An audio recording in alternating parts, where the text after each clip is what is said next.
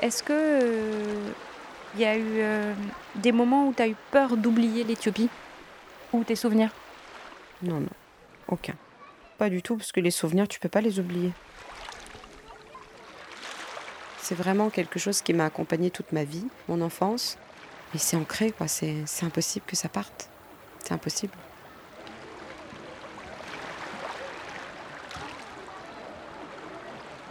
C'est une photo en noir et blanc. On est assis sur des bancs. Euh, il y a deux bancs. Et on est tous les uns à côté des autres. On voit les futurs enfants adoptés euh, de 92 qui étaient au camp d'Azozo. Il y a quatre adultes, dont un qui, euh, qui a l'air proche de, du groupe. Il y en a trois qui sont donc un peu plus en, en arrière. Donc les enfants, ils sont euh, assis bien sages, ils bougent pas. Bah, il y a toi, Sarah, moi. Lucie, moi. Mathilde, Agnès. Tiffany, Emilien. Menalou, Tegenta, les deux Tegenta. Euh, là, il y a Bruno. Il y a François, là. Euh, je me souviens pas. Amsaleka, Mola, déjeuner. Là, il y a Fenta avec qui je devais être adoptée, mais ça s'est pas fait. Et on regarde euh, la personne qui prend la photo, sans doute. Je dirais que dans le regard, il y a à la fois une, une interrogation de qu'est-ce qui va se passer euh, pour, euh, pour nous, pour notre futur, et euh, qu'est-ce qu'on va perdre, j'imagine. Je pense qu'elle a été prise très peu de temps avant, de, avant le départ. Voilà, c'est des petits Africains qui vont devenir des petits Français dans quelques temps, j'imagine.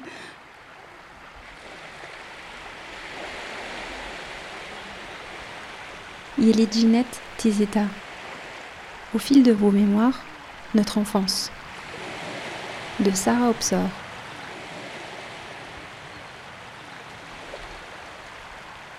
On est où là? On est à Trévenec.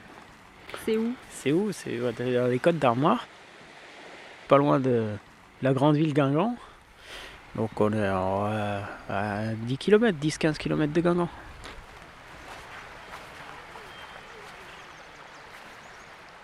Comment je m'appelle hein, Mon prénom français, éthiopien Comme tu veux. Emilien. Et mon prénom éthiopien, c'est Masrecha. Et ça veut dire tu nous as fait oublier notre chagrin. Du coup, je viens de Matema, c'est à côté de Gonder, c'est à 100 km de Addis Abeba. Matema, le, le petit bled. J'ai travaillé en tant que poissonnier à Carrefour Pompol, dans les, dans les Côtes d'Armor, dans le 22. Et ça fait 10 ans que je fais ça. Je suis rentré en 2009 et on est en 2019. Moi, c'est Mathilde. Je suis maman de deux enfants. Euh, J'ai 31 ans et, et je suis assistante sociale de, de métier. Non, on n'est pas à la bouche. Hmm, la compote pas. Est-ce que je t'ai dit de tout déchirer? Est-ce que maman l'a belle de Adèle, euh, j'habite en Normandie, à Pont-de-Mer, euh, dans, dans l'Eure. Je suis euh, actuellement euh, mère au foyer, j'ai pris un congé parental. Sinon, je suis assistante maternelle depuis, depuis 3 ans. Et j'ai 31 ans. Quand on se retrouve à chaque fois, c'est tu te rappelles de ces chansons, tu te rappelles de quand on priait le matin, euh, à telle heure, il faisait nuit. euh, ah oui, non, je m'en souviens pas. Et puis toi, tu te souviens de quoi? Je m'en souviens que on vivait plus de, l'agriculture. Mon papa, il, avait en fait des bœufs, la charrue, et puis il faisait à l'ancienne. C'est lui qui poussait. Il n'y en avait pas d'engin mécanique euh, comme, euh, comme ici, les tracteurs et tout ça, C'était vraiment fait à la main. Puis il avait des hectares et des hectares à, faire. On allait dans les champs, j'allais l'aider, j'allais lui apporter à manger et à boire. Ça, ça c'est les, quelques euh, souvenirs que j'ai de ma famille et de mon quotidien. quoi. Euh, J'ai très peu souvenir de mes oncles et tantes. En tout cas, une chose est sûre, c'est que je savais qu'on avait au moins un père, parce que je me souviens très bien de lui. J'avais vécu beaucoup, de- beaucoup de temps avec lui, principalement euh, pour aller euh, prier dans des églises. Je me souviens quand il venait nous voir au camp d'Azozo.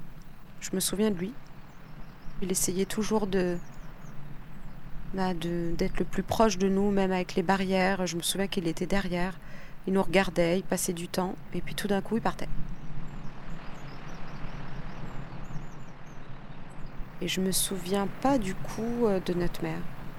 Je me souviens principalement de notre père et puis euh, de toi, au camp. Donc je savais que j'avais une sœur, je savais que j'avais un papa. Et les autres membres de ma famille, je m'en souviens pas du tout. Dans les années 80, en Éthiopie, c'était la famine. Et euh, famine et sécheresse, enfin la plus grosse sécheresse qu'a pu avoir mes parents, ils ont décidé de, d'essayer de se rapprocher dans les terres, euh, les terres les plus euh, productives. Et du coup, ils ont pris leurs euh, quatre enfants et ils sont partis comme ça à une destination meilleure. Durant le trajet, ma mère est décédée. Quelques jours après, c'est mon père qui est décédé. Et donc, on s'est retrouvés dans un village inconnu, enfants orphelins. Et à cette époque-là, du coup, l'État faisait aussi euh, rapatrier tous les enfants orphelins vers des camps militaires. Euh, tu des camps un peu fortuits comme ça, construits euh, pour essayer de, bah, de radiquer un peu les, les morts, les, les, maladies. et c'était ça. Hein. Je me souviens qu'on était un groupe, un groupe important d'enfants, une bonne trentaine. Il y avait un grand dortoir, on dormait les uns à côté des autres. Vraiment, euh, les lits euh, collés serrés, il n'y avait même pas un espace pour mettre le pied entre, entre deux lits.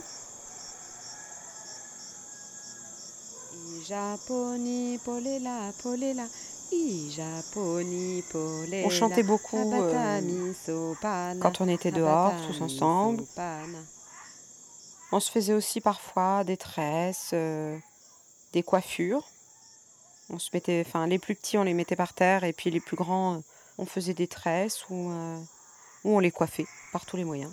On allait grimper aux arbres et puis je faisais des brochettes de dattes. Il y avait des dattes, des, arbres fruitiers. On prenait une petite euh, brochette et hop, on les enfilait et puis on mangeait ça. Ça, c'est les souvenirs que, que j'ai de, de là-bas. Moi, ça m'intéresse beaucoup vos souvenirs parce que moi, j'en ai pas. Et du coup, je me demande comment vous avez fait pour les sauvegarder. Je sais pas comment expliquer ça. C'est des choses on peut pas effacer. Après, voilà, y a, tant mieux. D'un côté, les bonnes images, elles resteront dans, dans, la mémoire, mais les mauvais, comme les bons, ça reste toujours dedans. Et puis après, c'est à moi de faire le pour et le contre, mais ça restera toujours quelque part au coin de la tête. C'est comme quand j'étais petit, j'avais vu ma maman, tout le village en fait. Un jour, je me réveille et je voyais tous, les, tous les gens autour de moi, ils faisaient un cercle et je me demandais ce que c'était. Donc moi, je, veux voir ma maman, je veux voir ma maman. Et les gens, ils m'empêchaient de voir. donc je comprenais pas pourquoi. Et effectivement, ma maman, elle était par terre et puis tous les gens, ils étaient en train de pleurer. Sur le coup, j'étais un peu choqué parce que je voyais ma maman je la secouais, je la secouais parce que pour moi, c'est pas possible qu'elle soit morte. Et c'est comme ça qu'elle est décédée. Tu te souviens de tout ça Je me souviens. Ils faisaient comme, euh, comme la barrière, là, tu vois. Ils étaient, les gens, ils étaient tout autour. Et ils m'empêchaient d'aller la voir. Ils m'empêchaient. Et puis moi, je, poussais tout le monde. Et puis là, quand j'ai vu, je disais ma maman, maman, maman, maman. Et je la secouais. Je faisais plein de bisous. Et, et les gens, ils m'ont expliqué que c'était pas la peine parce qu'elle était, était décidée de, de famine tout ce qu'elle avait en fait, elle donnait, elle donnait pour moi, pour, pour son enfant, et puis elle ne mangeait rien, et je pense qu'elle elle est morte de famine. Mon papa, m'a bien expliqué que j'allais aller dans un orphelinat parce qu'il pouvait plus s'occuper de moi et que ça serait bien pour tout le monde. Il a dû euh, se renseigner. Et il m'a dit, tu seras bien nourri, logé, blanchi, tu auras des parents qui, t'aimeront. Il m'a donné une belle, vision de la France, parce que je pense que c'était en France qu'on allait. Un soir, on nous a réveillés dans la nuit, tous les enfants euh, en partance pour la France. On nous a distribué des vêtements. Ensuite, on a dû attendre au moins une heure ou deux. Un camion, un énorme camion à ciel ouvert. On est monté dans le camion et on quittait le camp d'Azozo, Gondar et l'Éthiopie.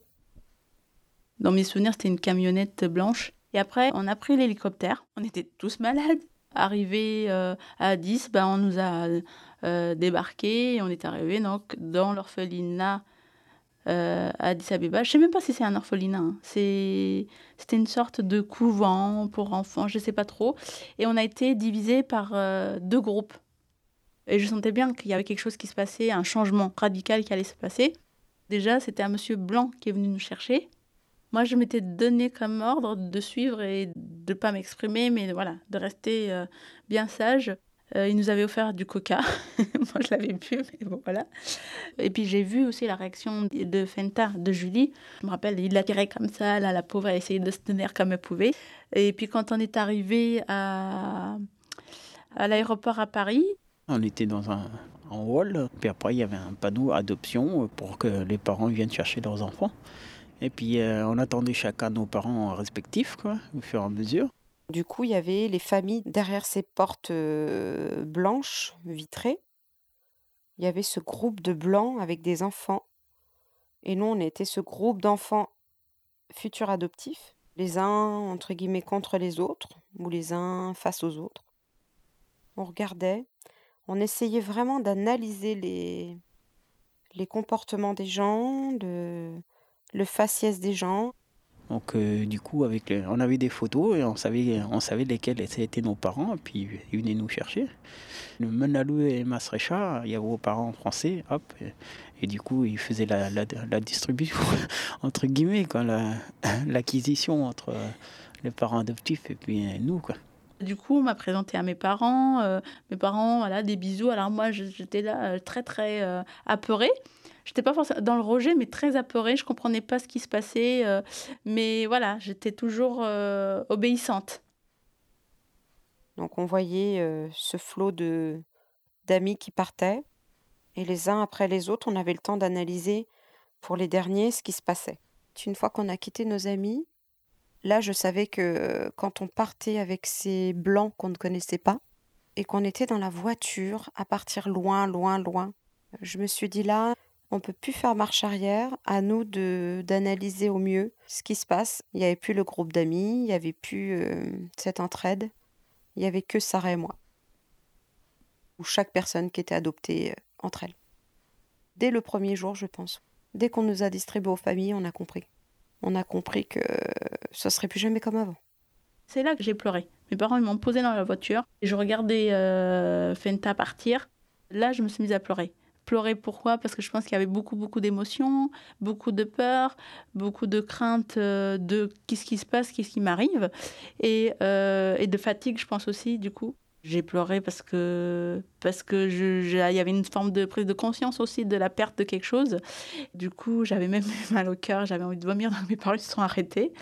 Et puis à partir de là, euh, je savais bah, que la roue avait tourné. Il se passait quelque chose, il fallait que j'avance dans ma vie, euh, il fallait plus que regarder devant. Pour moi, c'était ça. Il fallait s'adapter et que advienne que pourra. Euh, et j'avais envie, j'avais envie de de m'adapter et d'être euh, épanouie. Alors je l'exprimais pas comme ça dans ma tête, mais il y avait ce sentiment-là de faut avancer dans la vie. Au-delà de, des craintes, euh, mes parents ils étaient très affectueux, alors euh, j'étais comme ça, j'avais peur, mais en même temps c'était pas déplaisant. J'ai une poupée euh, dans mes bras, j'ai des gâteaux, euh, enfin voilà, enfin j'ai une photo, c'est comme ça. Et, je souris, alors je souris bêtement parce qu'on me sourit, mais je le souris parce que aussi j'ai envie déjà quelque part de, m'adapter. J'ai ma petite cousine qui me touche le visage comme ça, j'ai une photo où elle me touche et j'ai le sourire comme ça. Et je pense que je suis aussi touchée par ça.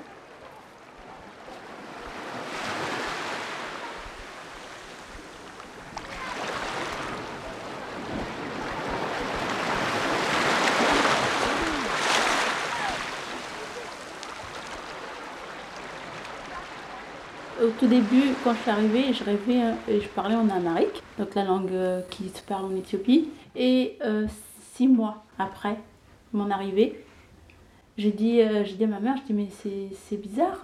Dans mes rêves, je parlais amharique et je parle français, alors que je suis sûre qu'en Éthiopie, on ne parle pas français. c'est comme ça. Et au bout de six mois de mon arrivée, je commençais à perdre ma langue maternelle, mon vocabulaire. Et après, de toute façon, j'avais tellement l'envie de m'intégrer que aussi je cherchais en fait à éteindre cette langue-là. Que tout ce qui pouvait me rattacher de l'Éthiopie, euh, fallait qu'il disparaisse.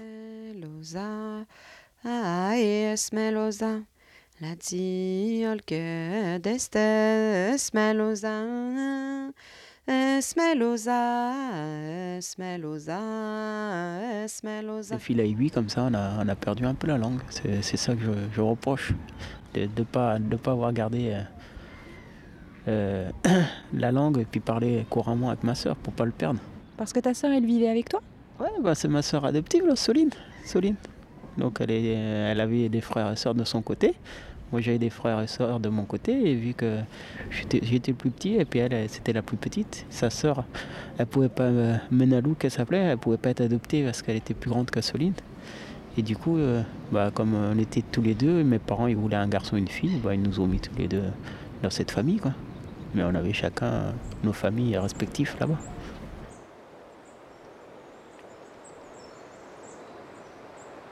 On est arrivés tous les deux dans la même classe et, du coup on faisait que de parler en éthiopien. Alors on parlait, on parlait et puis on, on faisait pas, on attention au français. Du coup mes parents ils ont dit bah comme vous, parlez en éthiopien on va vous séparer. Et du coup ils nous ont séparés. Puis après on, on a perdu un peu la langue, c'est ça que je reproche. Même à la maison après on, parlait vite fait comme ça entre nous, mais bon fallait, fallait qu'on parle français.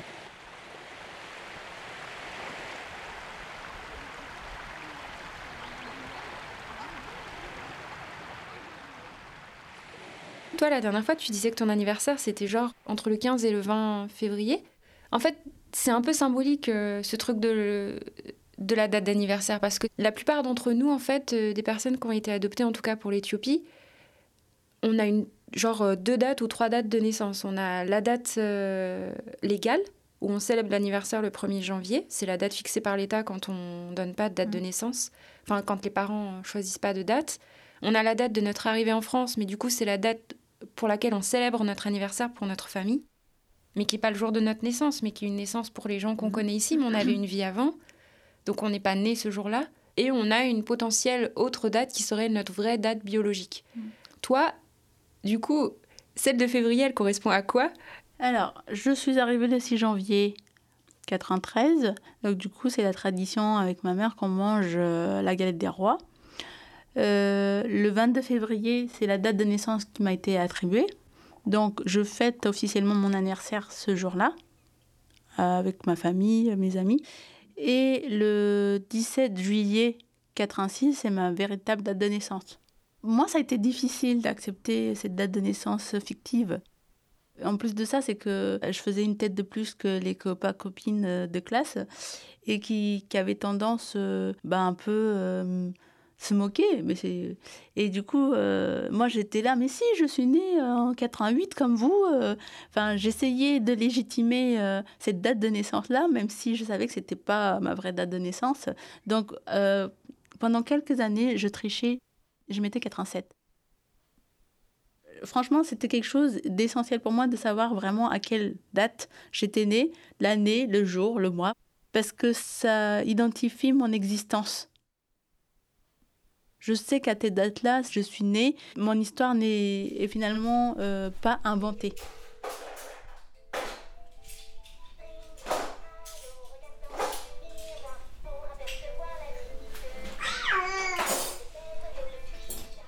Mon prénom d'origine, c'est Alemsaï. Et puis, bah, du coup, euh, avec nos parents adoptifs, euh, ils, nous ont, ils nous ont choisi un prénom, donc un prénom français qui est Adèle. Quand ça a été changé, j'ai pas forcément euh, trouvé ça normal, ça m'allait bien, un prénom qui, était tout, tout doux euh, à prononcer. Par contre, je me souviens d'une petite anecdote qui m'avait à l'époque un peu minée, c'était le, au niveau du changement de nom de famille. Euh, ma sœur aînée, donc Christelle, qui est venue à me dire, on était autour de la cuisine, on n'allait pas tarder à passer à table. Et euh, ce jour-là, m'avait dit, euh, bon, bah maintenant, tu t'appelleras plus qu'à ça, c'est fini, tu t'appelleras Opsor. Et ce jour-là, j'étais vraiment marquée. Je savais que je perdais mon identité, j'allais en gagner une nouvelle, mais ce jour-là, j'étais vraiment euh, pas très bien.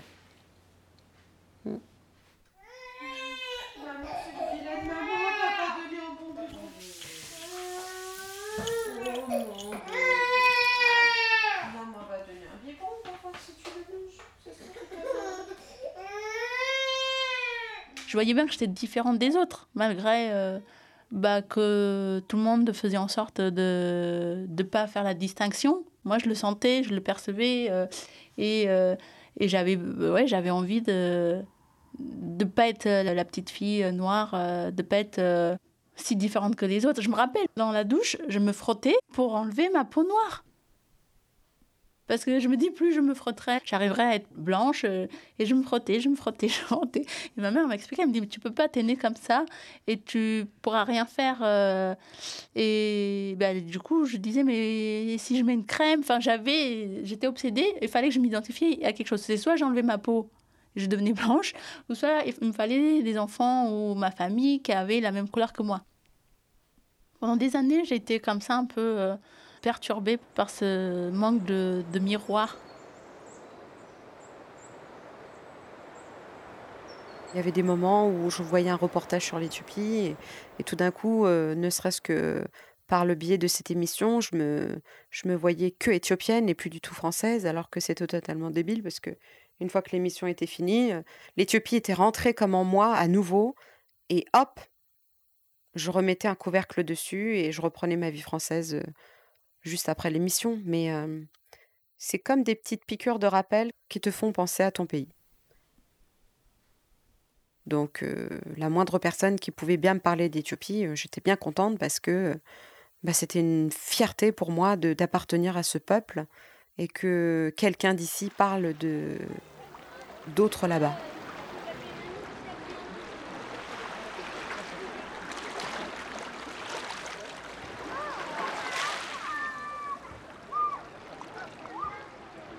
Après mon voyage en Éthiopie, ça m'a pris d'un coup, là, à l'âge de 20 ans. Je me suis dit, allez hop, j'ai envie de retrouver mes origines, j'ai envie de retrouver mes copains et tout ça. Et du coup, j'avais créé un site internet. J'avais ma liste des enfants qui étaient adoptés en même temps que moi, en français bien sûr, parce que leur prénom éthiopien, je ne me rappelais plus de tout le monde. Euh, le premier que j'ai fait, euh, ça devait être Marie Saloumé. Et du coup, j'ai dit salut. Ou euh, non, c'était la copine à Adèle comment elle s'appelle Tiffany. Tiffany, c'est Tiffany. J'ai dit bonjour, mademoiselle. Euh, voilà, je, je suis Emilia. J'ai vu que tu étais dans ma liste. Est-ce que, est que tu fais bien partie de, de ces enfants-là? Si oui, bah, essaye de me contacter. Je me souviens un peu du, du camp à Zozo. Est-ce que tu as tes souvenirs-là? Il y a des gens, euh, ils m'ont envoyé euh, bouler, comme on dit, parce qu'ils voulaient plus, même les parents, ils voulaient plus que leurs enfants prennent contact avec, avec l'Éthiopie. Et c'était du passé pour eux. Et du jour où nous-mêmes, on a été adultes, qu'on avait 18 ans, et eh ben là, euh, on a tous pris des décisions. Soit on revient, on reprend contact, sinon on ne l'aurait pas fait, on aurait encore attendu, on aurait suivi euh, de loin par les réseaux, on aurait vu des fois des écrits sur l'Éthiopie d'un tel, on savait très bien qu'on les connaissait, mais par contre, euh, on ne participerait pas. Et le jour où on est prêt, on le fait. Et c'est ce qui s'est passé pour pas mal de gens. Hein. Il y a des gens encore, je sais d'avance qu'ils ont vu, parce qu'ils publient eux-mêmes des choses sur l'Éthiopie.